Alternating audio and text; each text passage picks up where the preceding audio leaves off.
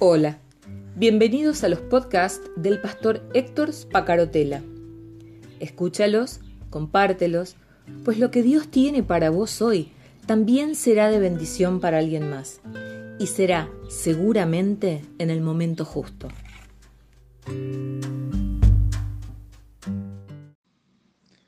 Si hay una cosa que disfruto es esta oportunidad que me da Dios de trabajar con pequeños grupos.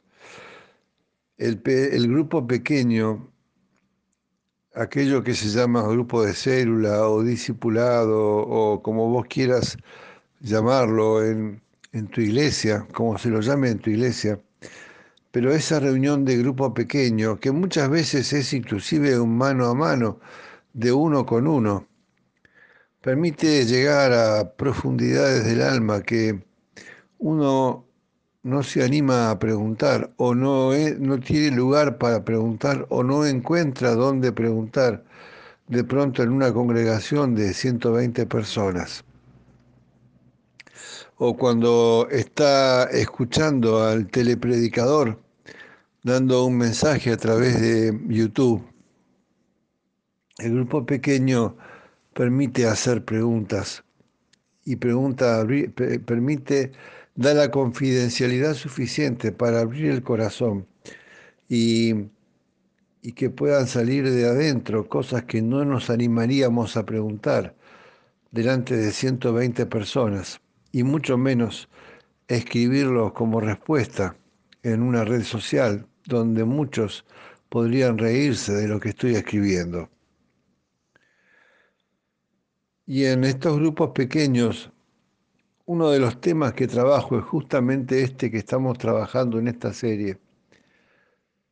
¿Cuántas veces erramos porque no hacemos la pregunta equivocada, la pregunta correcta?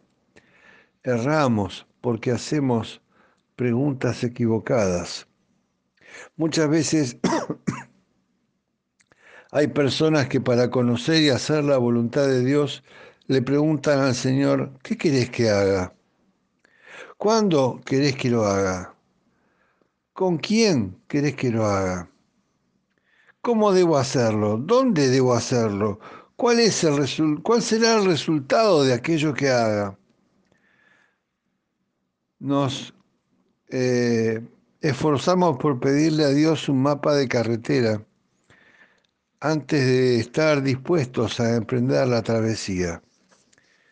Señor, si solamente me decís a dónde es necesario que llegue, entonces podré determinar mi rumbo y tener una idea y saber si me va a alcanzar o no me va a alcanzar el combustible o el alimento o el agua que llevo en el camino.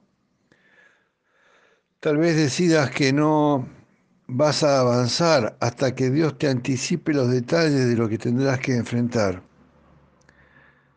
Pero esa no fue la manera en que Dios condujo a las personas en las escrituras.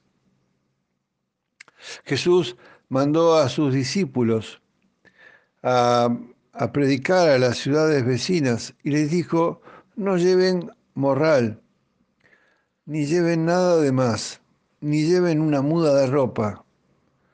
Vayan y Dios les va a proveer de lo que hace falta. Pero yo me imagino a Tomás diciendo, pero ¿y si tengo hambre en el camino? ¿Y, ¿Y, si tengo frío, me mojo la ropa por un charco de agua? Estamos siempre preocupados por mirar las cosas a la altura de nuestros ojos. Dios no nos envía como si fuéramos un muchacho que hace mandados. Él quiere acompañarnos en la travesía. Esa es la clave. Él no nos está enviando y se queda sentado en la, en la televisión mirando Netflix. Él va a venir con nosotros. Y cuando uno puede llegar a la conclusión de que es Él el que nos acompaña, que Él dijo, voy a estar con ustedes hasta el fin del mundo, que Él dijo, voy a estar acá con ustedes a cada segundo de sus vidas. Entonces, eh, la cosa cambia. Cuando yo además de escuchar, eh, aplico con mi vida aquello que estoy escuchando. Y entonces este texto que dice de Juan 14, 6 que te leí ayer, yo soy el camino, lo entendemos de una forma distinta, porque él está diciendo, no te preocupes que el GPS no te muestre ruta, porque yo soy la ruta y yo voy a estar caminando con vos. En tanto que caminemos a diario con Jesús, siempre vamos a saber dónde estar. Él no va a permitir que nos falte y tampoco va a hacer que llevemos carga de más. Así vamos a llegar siempre a donde Él quiere que estemos. Jesús no dijo, te voy a dar el plan. Jesús no dijo, te voy a dar un GPS que se las sabe todas o un mapa de carreteras actualizado. Jesús no dijo, te voy a dar el rumbo que vas a tomar, con quién vas a ir. Jesús dijo, yo soy el camino. ¿Podemos confiar en eso? ¿Podemos confiar en Dios para que nos guíe y señale cada giro a lo largo de la ruta, así como eh, alguien que va sentado como copiloto al lado nuestro. Tal vez en tu mente, en tu construcción espiritual, digas que Jesús no maneja a las personas de esa manera específica que Jesús está demasiado ocupado para estar sentado como copiloto a cada minuto o a cada segundo. Yo no creo que sea así. Yo creo que Él está sentado cada segundo y disfruta de acompañarnos. La Biblia está llena de ejemplos de este tipo. Tal vez te hayan enseñado o has llegado a la conclusión de que tenés que asumir el control de tu vida y hacer las cosas lo mejor posible, pero tu vida vale demasiado para echarla a perder confiando en que vas a hacer lo mejor posible de acuerdo a tu criterio. Porque sos nada más que un ser humano y entonces podés cometer inmensos errores. Solamente Dios es perfecto Solamente Dios es infinitamente sabio. Él conoce el futuro, Él conoce la dirección, Él es todopoderoso. Tu vida está en las mejores manos cuando le rendís a Dios tu vida y a su dirección. Cuando llegues a confiar en que Jesús te va a guiar paso a paso, vas a experimentar una enorme libertad Vas a dejar de tener que estar mirando cada dos minutos el GPS para ver ahora hacia dónde tenés que ir en la dirección.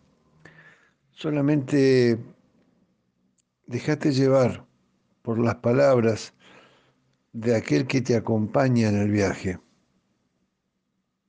Mientras confíes en tu propio criterio, cada vez que necesites tomar una decisión te vas a preocupar ante la posibilidad de haber tomado el camino equivocado.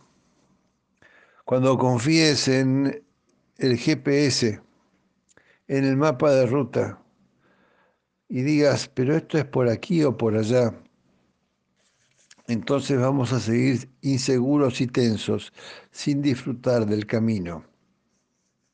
El camino de Jesús. Él hace el camino.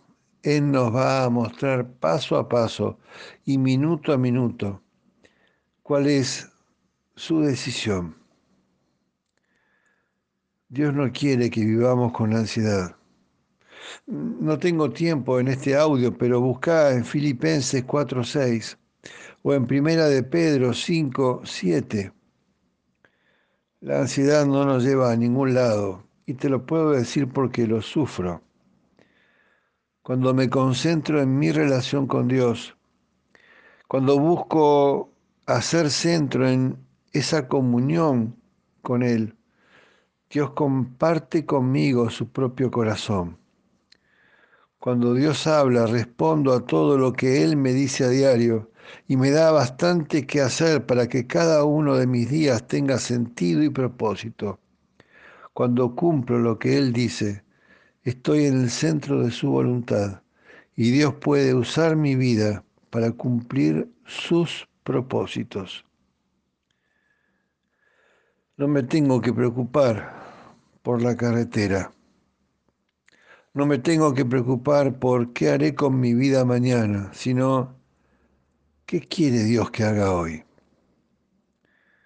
Cuando nos animemos a seguir a Dios, cuando nos animemos a ir con Jesús como copiloto y seguir sus indicaciones día por día, Él se va a ocupar de mantenernos en el centro de la voluntad de Dios. Él es el camino. Él es el camino. Otra vez te lo repito y es el segundo día que digo lo mismo. Jesús dice, yo soy el camino, el único camino que conduce al Padre. Soy Héctor Espacarotela desde la ciudad de Río Gallegos, en el extremo sur de Argentina. Dios te bendiga, hasta mañana.